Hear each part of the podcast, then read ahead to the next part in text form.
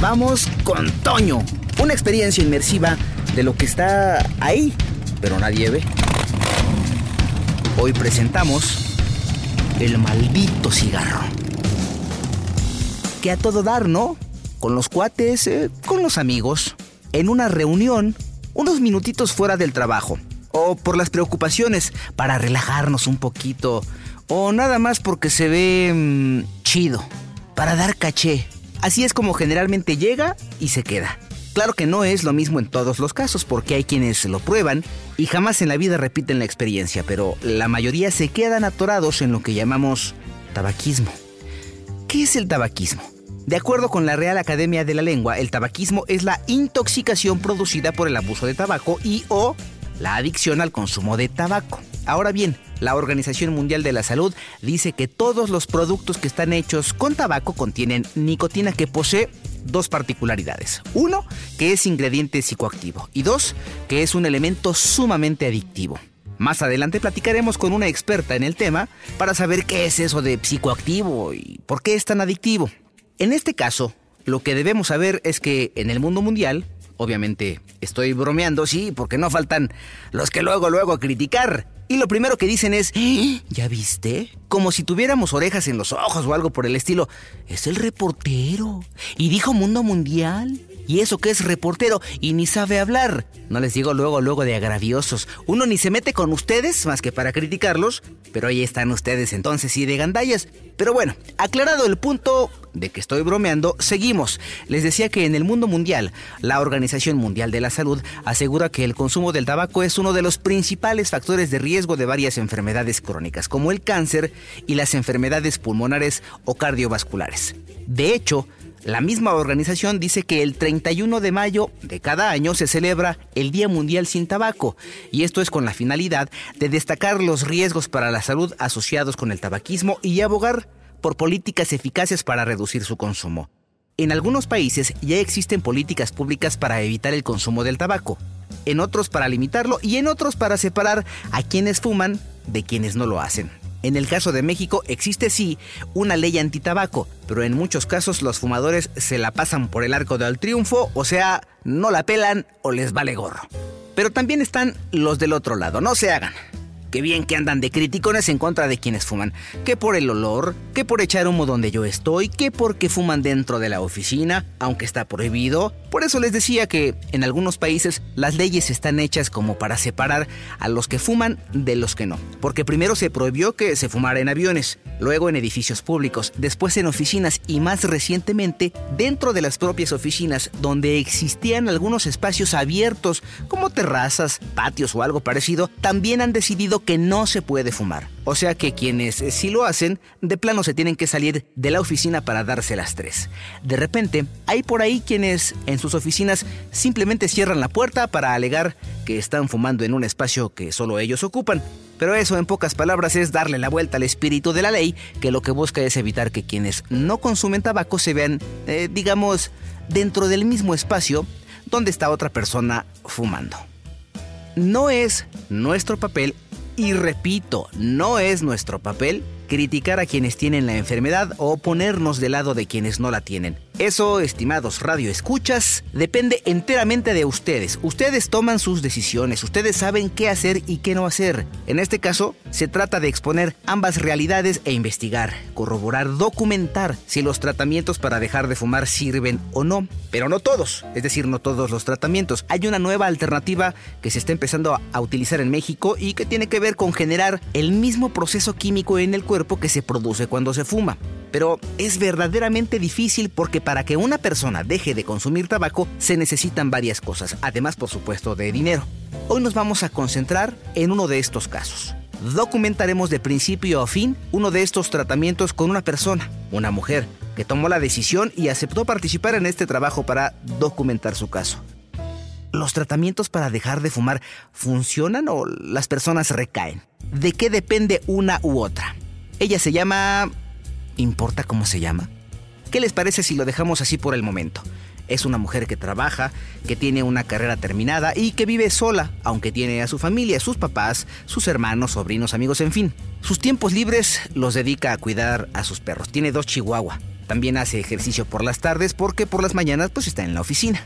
Ella tiene fumando 26 años. ¿Te acuerdas cómo empezaste a fumar y por qué? Sí, sí me acuerdo. Empecé a los 18 años más o menos, tengo 44 y empecé pues nada más por porque sí, por imitación a lo mejor, por curiosidad, no fue por, por algún problema o porque por algo que me llevara a hacerlo, no, o sea, fue nada más pues por curiosidad, por imitar, por las amistades si tú quieres, pero pues ya de ahí me quedé con eso pues todos estos años, ¿no? Tú sola, o sea, ya no necesitabas estar con nadie. No, ya no, ya no necesitaba estar con nadie, ya lo empecé a hacer yo solita, por gusto, y pues no lo veo así, tanto que lo necesite mi cuerpo, ¿no? Sino pues porque por un simple gusto. ¿En tu casa fuman? Ah, sí, fuman mucho. ¿Y tú crees que eso influye? Ah, sí, sí, sí influye. O sea, sí, eso tiene que ver, el ambiente en el que te desenvuelves tiene que ver, porque se te antoja. O sea, si tú no estás fumando, aunque seas un fumador y no estás fumando, si ves que eh, alguien en tu alrededor o en una reunión empiezan a fumar, pues entonces tú también lo haces. Ese es el reto que te vas a enfrentar, ¿no? Sí, claro.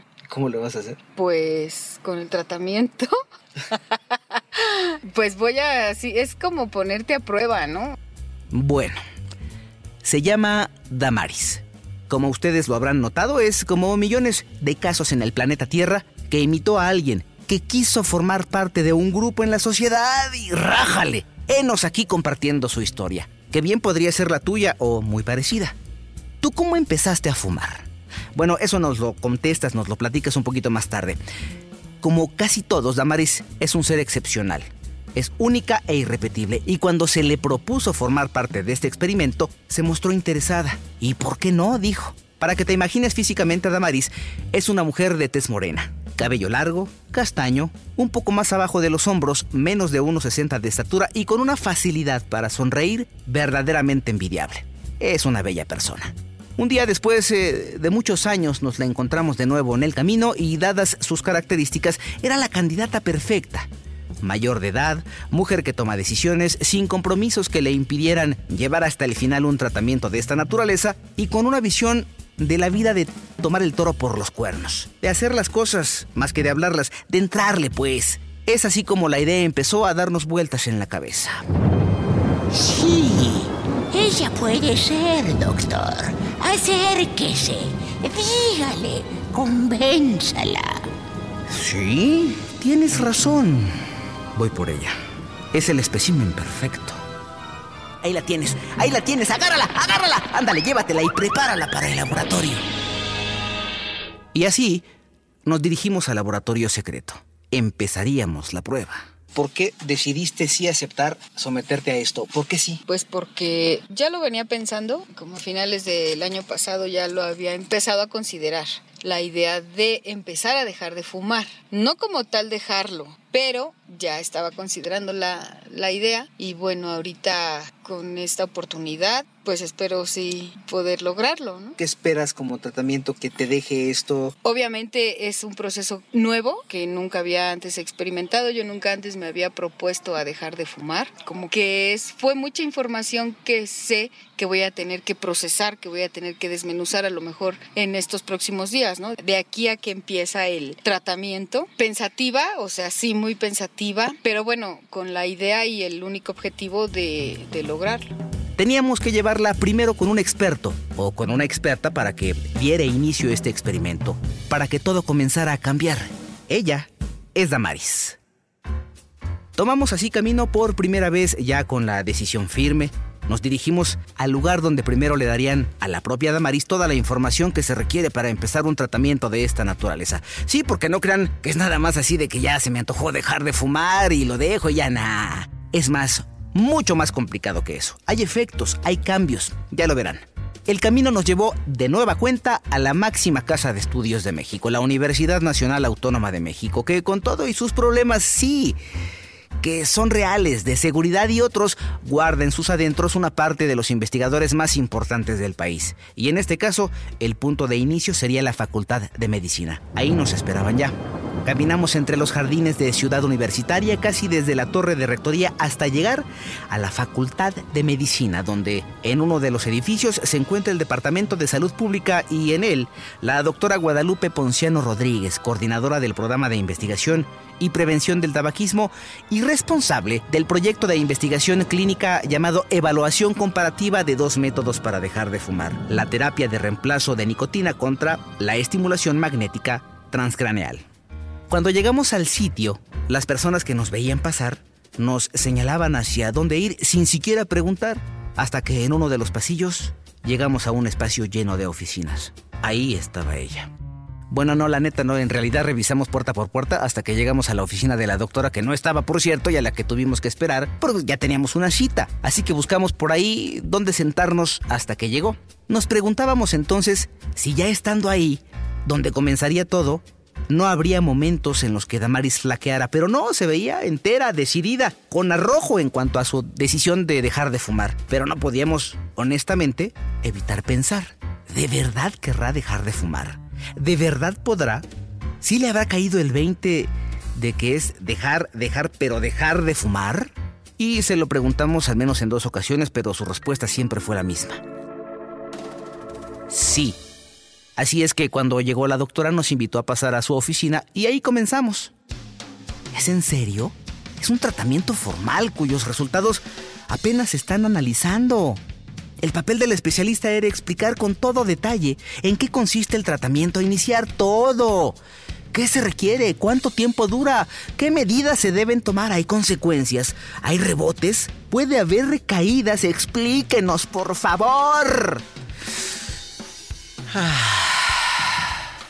había muchas dudas y no sabíamos casi nada del tratamiento hasta que... En ese momento estamos llevando a cabo este estudio clínico. Es un estudio que nos va a permitir evaluar la eficacia de la estimulación magnética transcraneal comparativamente con la utilización del parche de nicotina para dejar de fumar. Esto es muy interesante porque la estimulación magnética es un método muy novedoso, es un método de vanguardia que en México nunca se ha utilizado para dejar de fumar. Se ha utilizado para otros padecimientos, por ejemplo, para Parkinson, sobre todo para depresión, para autismo. Sin embargo, no se ha utilizado como una técnica para dejar de fumar. Viendo los resultados que ha tenido la estimulación, no solamente con tabaco, que hay pocos en realidad, pero hay resultados muy interesantes, por ejemplo, con otras drogas, con heroína. Yo, de hecho, en donde vi la estimulación por primera vez, resultados de la estimulación magnética fue en un congreso internacional en donde presentaron datos de un grupo de pacientes adictos a la heroína que ya habían tenido múltiples recaídas que no habían respondido adecuadamente a tratamientos. Entonces empezaron a utilizar con ellos estimulación magnética con la sorpresa de que dejaron de consumir heroína que es una droga dura tremenda. Pues con esa idea empecé a hacer revisiones bibliográficas y vi que hay poquitos muy poquitos artículos con tabaco pero sí hay.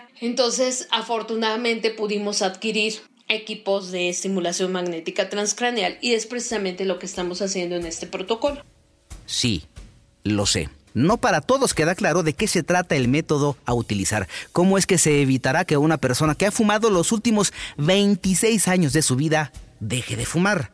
La poca bibliografía que existe en este método para combatir el tabaquismo dice que los resultados han sido exitosos y lo que vamos a escuchar a continuación es parte de la metodología para su implementación, aunque ahora sí vale la pena que nos adelantemos un poquito porque la doctora hablará del equipo a utilizar y que nosotros describiremos a continuación. Lo más importante es lo que nos colocan en la frente, del lado izquierdo, literalmente entre ceja y cuero cabelludo. Y te pido que te imagines unas orejeras o unos audífonos negros, y una de sus partes o uno de sus lados es lo que se coloca en la frente. A eso es a lo que se referirá la doctora Guadalupe Ponciano. Lo que hace la estimulación magnética es que a través de una bobina, ya lo verás, estimulamos esta parte, es el, área prefrontal izquierda, en donde sabemos que de acuerdo a la intensidad y a la frecuencia que estamos utilizando, eh, vamos a estimular un área específica que va a producir dopamina. Y la dopamina es un neurotransmisor importantísimo en las adicciones porque generalmente las drogas a través de diferentes receptores lo que hacen es producción de dopamina y es lo que engancha a la persona. Esa sensación como de bienestar, esa sensación de placer, esa sensación de paz, por ejemplo, cuando fuman que están muy nerviosos, le dan el golpe y ya se sienten tranquilos, esa sensación nos la da la dopamina a nivel cerebral. Aunque sí, en efecto, no se trata de rumorología o mitos. Sí hay consecuencias en, lo anímico y en lo físico de una persona, pero no en todos es igual. Es decir, si de repente te encuentras a una persona que ya conocías y que de un tiempo a la fecha aumentó mucho de peso y por decirlo menos, se nota que su ropa ya no le queda y esa persona, como curándose en salud, te dice sin que tú le preguntes, ¿ay ya viste cómo subí de peso? Es que estoy dejando de fumar es verdad, no te está mintiendo. Entonces, cuando le quitamos súbitamente el cigarro a una persona, lo que está pasando es que hay un desbalance de dopamina, porque la nicotina hace, hagan de cuenta que se abra la llave de dopamina en el cerebro. Les quitamos la nicotina y pues bueno, claro, ¿qué pasa? ¿No? Ya no hay chorro de dopamina, hay solamente gotitas. La persona siente entonces lo que consideramos nosotros como síndrome de abstinencia. El síndrome de abstinencia para tabaco es un síndrome que puede tener varios componentes. Por ejemplo, puede haber dolor de cabeza, puede haber sudoración en las extremidades, puede haber insomnio, aumento del apetito, sensación de como de letargo, como de que el mundo va como a 80 revoluciones por minuto y yo voy como a 20 revoluciones por minuto, ¿no? Esa sensación como de que todo está muy rápido y yo muy lento, porque, bueno, es lógico ya que el efecto de la nicotina es de un estimulante. Entonces de pronto te quito tu estimulante y tú como que necesitas tu dosis como para poder continuar con tus actividades cotidianas. Tanto la estimulación magnética transcraneal como el parche, pues lo que hacen es que el parche a través de la nicotina del parche hace que se estimule la dopamina y la estimulación magnética a través de la frecuencia y de la intensidad de los pulsos con los que yo estoy dando la energía electromagnética hago que produzcas dopamina. Los dos tienen como objetivo que el paciente pueda dejar de fumar sin tener síndrome de abstinencia, porque algunos el síndrome de abstinencia es muy fuerte, hay gente muy sensible que incluso el primer día que dejan de fumar no pueden ir a trabajar, se sienten terriblemente mal, sudan, tiemblan, bueno, en fin. Entonces, con la estimulación magnética lo que haríamos es producirte directamente en cerebro que se genere dopamina para que tú no tengas síndrome de abstinencia, ¿ok? Entonces, eso es lo que, lo que estamos haciendo en el estudio. Esa es la realidad para una persona que decide ingresar al tratamiento. Que dicho sea de paso no es algo que de momento esté abierto a todo el público. Se forman grupos de personas durante cierto tiempo y ese grupo se divide. A algunas personas les corresponde el uso de parches y a otros la estimulación magnética como a Damaris. Lo siguiente, una vez que se explicó de qué se trata el método, es conocer dónde y en qué circunstancias iniciará ya el tratamiento. La estimulación magnética no se da aquí, Damaris, porque la necesitamos dar en un lugar tranquilo, en un cubículo, con un reposet. Eh, se da 45 minutos, tienes que llegar, estar muy tranquilita, te sientas en tu reposet, te acuestas, te ponemos la estimulación y tienes que estar ahí 45 minutos. Puedes leer, escuchar música, dormirte, lo que quieras. Y después de esto tienes que quedarte 15 minutitos ahí sentadita para que nosotros veamos que te vayas ya muy bien. En todas las semanas tienes que ir tres veces a la semana. Yo también por eso quería hablar contigo, porque son tres veces a la semana que tienes que recibir la estimulación magnética. Puede ser lunes, miércoles o viernes, o puede ser martes, jueves y sábado. Puede ser en la mañana, puede ser en la tarde. El último horario que tenemos es a las 5 cada hora desde las 10, ¿ok? Es en la clínica Coyoacán. Ahí, bueno, está uno de mis alumnos que ya es médico, él te toma la presión, te vamos a evaluar coximetría, es decir, como si ya dejaste de fumar, pero antes de que llegues a la estimulación magnética te tenemos que preparar dos semanas con un autorregistro de la terapia cognitivo-conductual para que tú eh, realmente vayas reflexionando y conociéndote mejor cómo es que fumas, es decir, tienes que anotar todos los cigarros, todos, desde que te levantas, pero lo importante de ese autorregistro es que tienes tienes que anotarlo antes de que lo enciendas porque mucha gente ya después de que lo encendió ya ni, ni, te acuerdas para qué querías fumar. Pero si haces una especie de freno antes de encenderlo, eso es muy importante para nosotros. Incluso muchas personas, muchos nos dicen es que ya ni siquiera lo fumé, nada más lo anoté. Entonces te preparamos dos semanas antes de que tú empieces a dejar de fumar. En la tercera semana ya empiezas con la estimulación magnética. Son ocho semanas de estimulación magnética Y en el momento que empiezas con tu primera estimulación tienes que dejar de fumar. Eso sí, estas dos primeras semanas no, puedes fumar lo que quieras, como quieras, cuando quieras. Siempre y cuando lo anotes en tu autorregistro y lo platicamos cuando vengas. Pero ya después, sí, con tu primera estimulación magnética, ya, bye. ¿Ok? Dejamos de fumar porque ya te vamos a estar produciendo la dopamina a través de la estimulación. O sea, ya no vas a requerir. Igual ya no voy a tener esa necesidad. Esa necesidad, exacto. ¿Ok? Entonces, durante ocho semanas vas a estar yendo a tus sesiones de estimulación magnética. Todo es absolutamente gratis porque es un protocolo de la facultad. Y te vamos a dar seguimiento a los tres meses, a los seis meses y al año de que hayas dejado de fumar. Se supone que un paciente ya después de un año ya adquirió habilidades suficientes como para poder vivir sin tabaco. Ojo, sin embargo, el nuevo paradigma de las adicciones indica que una vez que una gente, una persona es adicta a la nicotina, ya la clave es la abstinencia. Si tú vuelves a tomar el tabaco, sabemos que todo se puede ir a la borda. O sea que si no seguimos el tratamiento y las indicaciones, puede que el esfuerzo de muchos meses se vaya directito a la chica.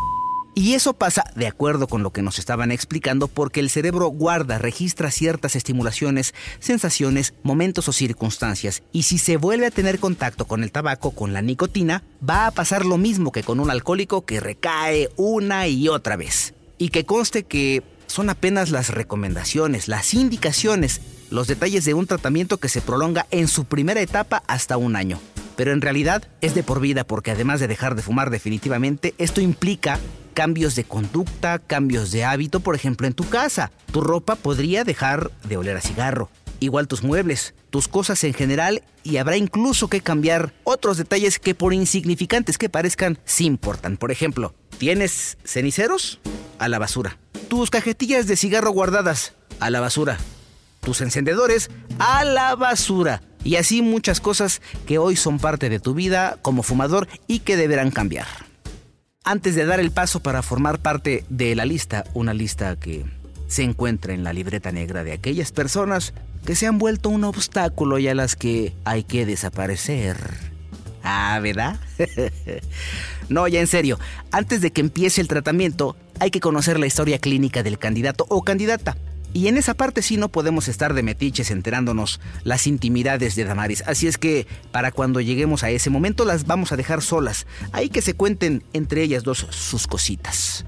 Lo importante de conocer ese historial clínico es saber si la persona toma algún medicamento, si es hipertensa, diabética, si hay alergia o la historia a través de la cual llegó al tabaco. Pero esa ya nos la contó a nosotros Damaris, porque como siempre, pues vamos, vamos adelante, llevamos un paso adelante. Oh, nada les parece. Bueno, si los señores del talento nos lo permiten, llámense César y Juan Pablo, seguimos adelante. Les decía que este tratamiento y el de la estimulación magnética no es para todos, porque pues imagínense que de repente les empiezan a dar esa estimulación a una persona, por ejemplo, y comienza a dar vueltas como el exorcista o se nos cae del reposed y se le ponen los ojos en blanco. No, no, no, no, no, no. Quienes son candidatos no deben haber sufrido nunca una convulsión ni deben haber sufrido epilepsia. Además, cada semana se tomará el peso, frecuencia cardíaca, concentración de monóxido de carbono para ver la evolución y, en fin, se le dará seguimiento médico. Una vez conocidos los detalles de la terapia, era importante conocer la decisión de la candidata. ¿Cómo te sientes, Damaris? ¿Aún estás decidida a ese cambio de vida? No, sí, se escucha interesante. Pero más que nada, no, sí, yo estoy en lo mismo. O sea, quiero vivir esta experiencia y pues ahora sí que decidida con todo, ¿no? Es el objetivo. No te asusté. No. no, yo creo que por eso es importante que la persona esté motivada. Aquí esta es la bobinita. Mira, esta es la bobina. Ah, ya. Ajá. en el área prefrontal izquierda. Entonces está muy a gusto. Primero te tienen que hacer antropometría de la, del cráneo para saber exactamente, mira, en dónde va la, la bobinita. Este es el estimulador. No sientes, en realidad, bueno, tenemos eh, datos de todos los pacientes que nos dicen cómo se sintieron, qué sintieron, bla, bla, bla. Y en realidad algunos muy sensibles dicen nada más que se siente como, como, ¿no? Este, como algo que está ahí. Algún, alguien ha dicho que se siente como calientito, pero no es nunca, ni podría quemar porque está recubierta la, la bobina con plástico. Doctora, si ella quisiera buscar un tratamiento de esta naturaleza por fuera, por su cuenta, más o menos de cuánto hablaríamos. Híjole, no sé, estamos hablando más o menos de por sesión, más o menos 1500. Serían como 4500 a la semana. Pues mira, una cuenta de todo yo lo que lo, yo lo que he visto es que sale más caro luego para algunos pacientes pobres, o sea, este el oxígeno, la calidad de vida, pues es que ahí tú tienes que decidir, ¿no? Pero calidad de vida eh, para algunos pacientes es, es terrible ya, ¿no? ya quieren dejar de fumar, pero desafortunadamente pues ya muchas, ya hay muchas alteraciones. Entonces ahí eso sí sale realmente caro, yo creo, ¿no? Este, porque además el fumador es terrible, pero la realidad es que paga la cajetilla y después paga las consecuencias, ¿no? Entonces es así como un doble pago, no solamente económico, sino en términos de salud, ¿no? Y de calidad de vida. Entonces, lo siguiente era preparar la historia clínica y darle a Damaris sus hojas de registro para que notara cada vez que encendiera un cigarro y se lo echara. Así se debió llegar a un acuerdo para las citas y elegir sus tres días a la semana y sus horarios. Una vez iniciado el tratamiento, se van acotando las oportunidades para decir que ya no, aunque siempre se puede. Por lo que se debe considerar que a lo largo de la terapia solo hay chance de faltar en dos ocasiones. La tercera ya es como la despedida, simplemente porque el efecto se interrumpe. Así empezó todo. Solo nos hacen falta algunos datos para saber a qué nos enfrentamos en México en cuanto al tabaquismo. La información no es nada halagüeña, porque de acuerdo con la especialista, el consumo del tabaco se asocia con al menos 50 enfermedades que pueden ser las cardio o cerebrovasculares como los infartos o las embolias, la enfermedad pulmonar obstructiva crónica que también es conocida como EPOC y el cáncer de pulmón, donde por cierto se conoce que de cada 10 casos de cáncer de pulmón, 9 están asociados con el hábito de fumar. Para que nos demos una idea, con estas cuatro enfermedades el sistema de salud público, con datos del IMSS, calcula que el sistema de salud nacional utiliza cada año más de 40 mil millones de pesos. El cálculo del gasto se hizo considerando los medicamentos que se utilizan para atender a las personas enfermas, los días en que los pacientes no pueden ir a trabajar y el impacto que esto representa para sus familias. Ahora bien, en cuanto a quienes fuman más, se ha descubierto que en el caso de los jóvenes, las mujeres ya fuman igual que los hombres en cuanto a la cantidad se refiere. En el caso de los adultos, siguen fumando más los hombres hasta en un 2 a 1. Pero en el caso de los menores, las niñas se están llevando la delantera porque empiezan a fumar entre los 12 y los 13 años, de acuerdo con la más reciente encuesta nacional de consumo de drogas, alcohol y tabaco que se llama ENCODAT. Habría que agregar que esa misma encuesta revela que a nivel nacional el 17.6% de personas fuman, esto es unos 16 millones de mexicanos. El primer encuentro entre la doctora y Damaris se había dado. Ahora teníamos toda la información de lo que vendría. Por ello, le preguntamos a la paciente si su decisión era la misma, porque a partir del momento en que se iniciara el procedimiento ya no habría vuelta atrás. La única forma de no avanzar era abandonar el proceso. ¿Qué esperas de este tratamiento, mi querida Damaris? Yo espero que en el proceso, no sé, dependiendo de, qué se trate, aparte de la estimulación, en, como en dos semanas yo creo es que se empieza, que vamos a empezar. Entonces, pues ya dependiendo de todo eso, yo supongo que, que pues sí te deben ayudar a que tú lo empieces a controlar, ¿no? O a que quieras controlarlo, a que no lo necesites según. En este caso entendí que es mi cabeza, o sea, no es tanto que mi cuerpo lo necesite, sino que yo mismo, mi mismo cerebro lo genera, ¿no? De la plática que tuviste con la especialista, ¿con qué te quedas ahorita pensando? Eh, me hizo una, una serie de preguntas ya sin grabar y eh, me estaba comentando que mi problema era más psicológico que físico. Digo, en esa parte voy a tener que trabajarlo yo, pero siento que no soy tan dependiente del cigarro y todo lo que conlleva, ¿no? De esa manera nos retiramos del consultorio con la lista en la que durante una semana, la primera previa a la estimulación cerebral, habría que anotar cada cigarro, cada momento en el que se fumaba. Iniciaban entonces las dos últimas semanas de libertad total para fumar. Hay quienes durante esas dos semanas fuman más que nunca o quienes poco a poco van limitando su consumo porque se dan cuenta de las cantidades de nicotina que se están metiendo. Al término de esa semana de anotaciones, había que regresar a la Facultad de Medicina para entregar esos apuntes y recoger la lista correspondiente a la segunda semana. Pero para entonces, ya la paciente empezó a conocer algunos detalles de ella misma que no había notado. Hoy fui a entregar mi, mi, primer registro semanal. Entonces yo tengo que anotar los cigarros que me fumo, a qué hora, Y así como, ¿por qué? La onda es que yo me di cuenta en esa primera semana, en esta semana que terminó, que si yo estoy tranquila, o sea, me la puedo llevar sin fumar. Pero si algo me saca de mi rutina, si algo me saca de mi zona de confort, lo primero que hago es fumar. Y fumé. ¿Cuántos al día? No, sí, aproximadamente pues como máximo nueve, mínimo cinco. Eso es una cosa que yo digo, o sea, así como un... en la parte negativa, ¿no? En la parte positiva, reunida con amigos, no. Así de que dijeran, vamos a fumar, este, sí les pude decir que no. Cuando antes era yo la que quería ir a fumar y ya ellos me seguían. Pero, por ejemplo, ayer estuve con, reunida con unos amigos y este, y no, pues yo tranquila, ¿no? Y una amiga dijo, vamos a fumar. Y le dije, no, ve tú. No fumé. En esa vez, ¿no? Dije, no, mejor fumo al rato en mi casa. Y sí, ahí no fumé hasta que salí ya. Llegué aquí y ya fumé.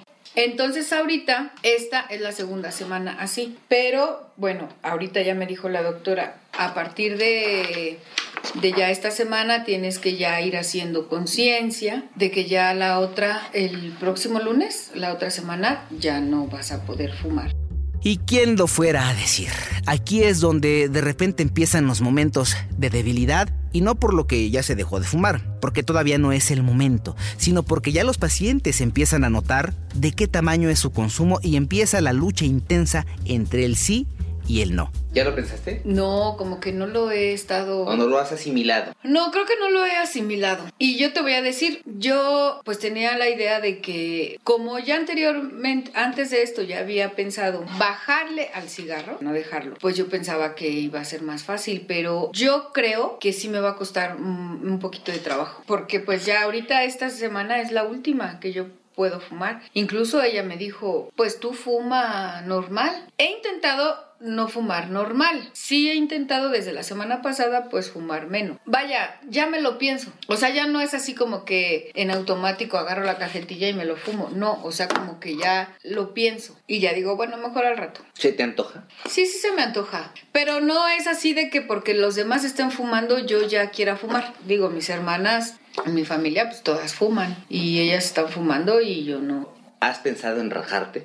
No. ¿Por qué? Pues, ¿por qué no? Incluso le tengo que hacer una carta de despedida. ¿No la has Ah, No, apenas me dijo hoy que tenía que hacer una carta, que, que la podía hacer mejor eh, el último día, el domingo, que el domingo me, me inspirara y hiciera la carta. Como lo podrán notar, ya había ciertas dudas y existía, eh, siempre existe, la posibilidad de decir ya no. No le entro. El día de la segunda cita se complicó, porque no pude acompañar a Damaris al consultorio para recoger las listas y le pedí que se encaminara o que encaminara sus pasos ella sola. De manera que más tarde yo pasaría a buscarla para documentar esa parte del proceso, pero algo inesperado surgió, algo que solo a Damaris le podría ocurrir. Hoy fui a. Hoy fui por la segunda semana de registros y me fui con mi hermana. Me dio un aventón que ella va hacia allá y me dejó, de hecho, exactamente en la puerta de, de la Facultad de Medicina. Nunca abrí la bolsita que traía, entonces ya fui con la doctora, estuve con ella y a la salida, pues me voy a. Me camino hacia el Metro Copilco. Que la verdad no sé cuánto sea, pero pues sí caminas tantito, ¿no? Entonces ya voy a la, ya a una calle del Metro Copilco, me paro en una tienda y iba a comprar un, pido un yogurt y ya me da la señora el yogur y ya voy a sacar dinero y pues no traía dinero, güey. Y así de, no manches, o sea, no traigo la cartera, ¿no? No traigo dinero, ¿y ahora qué voy a hacer? Y la señora, ay, ¿qué pasó? No, pues no traigo, o sea, no traigo dinero. Y la señora pues así como, pues qué onda, ¿no? Con esta chava o qué. Y ya le dije, no, y todavía, según ella, bien buena onda, me da 10 pesos. Y yo así de, no, pues te puedo prestar 10 pesos. Y pues yo me quedé pensando, dije, no, pues con 10 pesos no me alcanza. Y me dice, ten, te doy 10 pesos y mañana me pasas y me los pagas. Y yo dije, no, le dije, es que yo no vengo aquí seguido. No, pues tú has de venir diario. Entonces, pues ya, pasas mañana y me los pagas. Le dije, no, señora, yo no vengo diario. O sea, ¿para qué? Yo todavía bien honesta, güey, o sea, pues mañana yo no voy a pasar por aquí, ¿cómo voy a, no voy a venir hasta acá a pagarle 10 pesos, ¿no? Y le dije, no, es que de verdad yo no vengo diario aquí. Y me dice, y entonces le dije, no, pues no. Y así como que, bueno, pues si no quieres, pues allá tú. Y ya agarró su moneda y ya se, pues ya obviamente el yogur pues ya no me lo dio tampoco, ¿no? Y yo dije, ¿y ahora qué voy a hacer? O sea, ¿qué hago? Pero lo que más me preocupaba pues era saber dónde había dejado la cartera. Que dije, no la traje, pero ¿dónde la dejé? Y ya, pues el teléfono, pues sí traía yo para hablar por teléfono, le hablé a mi hermana y ya le dije, oye, ¿está mi cartera ahí en la casa? No, sí, aquí está tu cartera. Y pues ya le platiqué, es que no traigo dinero, güey, para regresarme. Y así que, ¿cómo crees? No, no traigo, ¿y ahora qué voy a hacer? O sea, así dije, ¿qué hago, no? Y ya ella, yo no lo había pensado, pero ya ella fue la que me dijo, pues regresa con la doctora. Dije, ah, pues órale. O sea, sí, por mi cabeza sí llegó un momento en que, o sea, pasó así la idea de, pues, venirme caminando, ¿no? Pero dije, pues, ¿hasta dónde voy a llegar caminando? Pues está bien lejos. Y este, ah, porque todavía la señora de la tienda me preguntó, ¿y hasta dónde vas?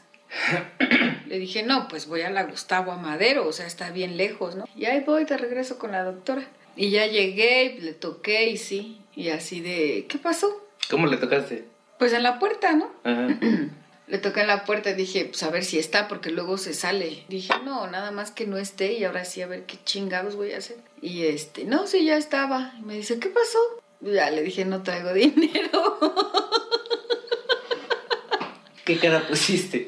Pues así de, se me queda viendo, güey. ¿Y qué pasó, Bárbara? Le dije, no traigo dinero, doctor. ¿Cómo que no traes dinero? No, le dije, no traigo la cartera. Le digo, ya estaba una calle del Metro Copilco, porque me voy hacia el Metro Copilco, y no traigo mi cartera. No traigo ni dinero en la tarjeta del Metrobús, no traigo ni un peso para un este boleto del metro, nada, nada. Y ya me dijo, no, pues te, doy dinero. Le dije, pues sí, a eso regresé, a ver si me estabas, préstame 20 pesos. O dice, no, ahorita te presto. Ya empezó a sacar sus monedas y ya, este, me dio 40 pesos. Me dice, ¿con esto o te doy 50? Le dije, no, nada más dame esto, pues nada más es para, para poderme ir. ¿Ya ven?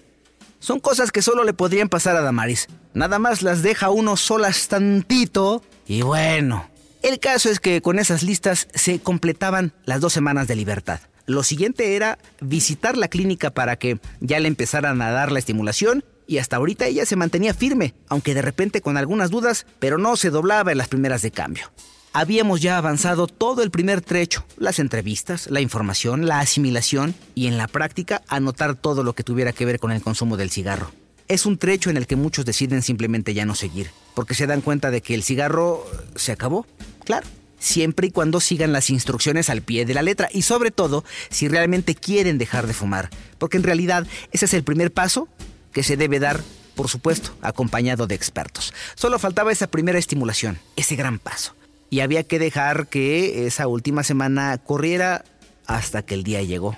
Al lunes siguiente teníamos ya una cita en la clínica Coyoacán, al sur de la Ciudad de México. Los horarios ya habían sido definidos, solo que otra vez las cosas se me complicaban, a pesar de que habíamos quedado en que yo pasaría a su casa para llevarla a ese primer encuentro del tercer tipo. Resulta que unos días antes me confirmaron otra entrevista para otro tema que estamos por cierto preparando y eran de esas entrevistas que las tomamos o las tomamos. Ya saben que de repente hay decisiones en la vida que debemos tomar o las dejas porque ya no había otra oportunidad para hacer la entrevista. Y pues ni modo, le tuve que llamar a Damaris para pedirle que saliera sola de su casa, pero que yo la interceptaba en otro punto, ya con mi entrevista hecha, por supuesto.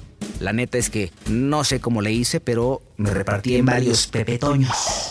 Y terminé mi primera conversación del día y después intercepté a la paciente para llevarla a su cita con el destino. No podíamos dejarla sola. ¿Qué tal si durante o después de su tratamiento de estimulación le daba la chiripiorca? Entonces no la podía yo dejar sola. Es así como llegamos, puntuales al lugar. A un lugar, por cierto, lleno de franeleros. Pero no los pelees y se callan. Lo malo es que luego son regandallas con los carros. Pero bueno, ni modo. Llegamos, estacionamos la nave del olvido y caminamos escasamente una cuadra hasta tocar la puerta de la clínica. Pero teníamos unos minutos antes de entrar. Por lo que decidimos ir por un cafecito y hacer algo que ella quisiera antes de comenzar. Y ahí pasó. Mmm, está relleno de Nutella. ¿Te gusta la Nutella? Pensaste bien? Estás a punto de entrar al, al tratamiento ya en forma, te van a poner ahí algunos asuntos en la cabeza y yo quiero saber si ya lo pensaste bien. Pues sí, ya lo pensé bien, eso ya estaba pensado desde antes, pero como que, como que, no sé si vaya a poder ya no fumar. ¿Por qué crees que pudieras no lograrlo? Porque no sé si se me vaya a antojar, si en algún momento pueda decir, ah, pues me vale y me fume un cigarro, a lo mejor sin pensar, ¿no? No sé si vaya a lograr no, no fumar, ya no fumar a partir de ahorita, después que, que ya voy a empezar las sesiones. ¿Todavía hoy te van a dar chance de fumar o a partir de que salgas de la sesión ya no? No, ya no. O sea, yo ahorita puedo fumar antes de entrar. Incluso en la puerta de la clínica puedo fumarme mi último cigarro. ¿Lo vas a hacer? Sí, sí, sí lo voy a Ahora. hacer. O sea, sí estoy decidida. Ya no quiero fumar, pero no sé si lo voy a lograr. Pero no te puedo decir sí lo voy a lograr. Sí lo voy a lograr. O sea, no, la neta no. Ay, chale, para eso me gustabas. No es que sea fácil, eran 26 años de fumar. De ponchis ponchis, de arriba arriba y arribototota. Entonces, ¿cómo exigirle que cumpliera? Estábamos ya en la entrada de la clínica. Lo único que Damaris tenía en la mano era un libro y una carta. La carta de despedida que le había escrito ella, de puño y letra, al cigarro. ¿Qué decía la carta que Damaris escribió un domingo antes? Hasta ahora, ella había cumplido todo el proceso íntegramente, sin fallas, sin faltar a una sola cita. ¿Sería posible que a la hora de la verdad ella simplemente dijera que no?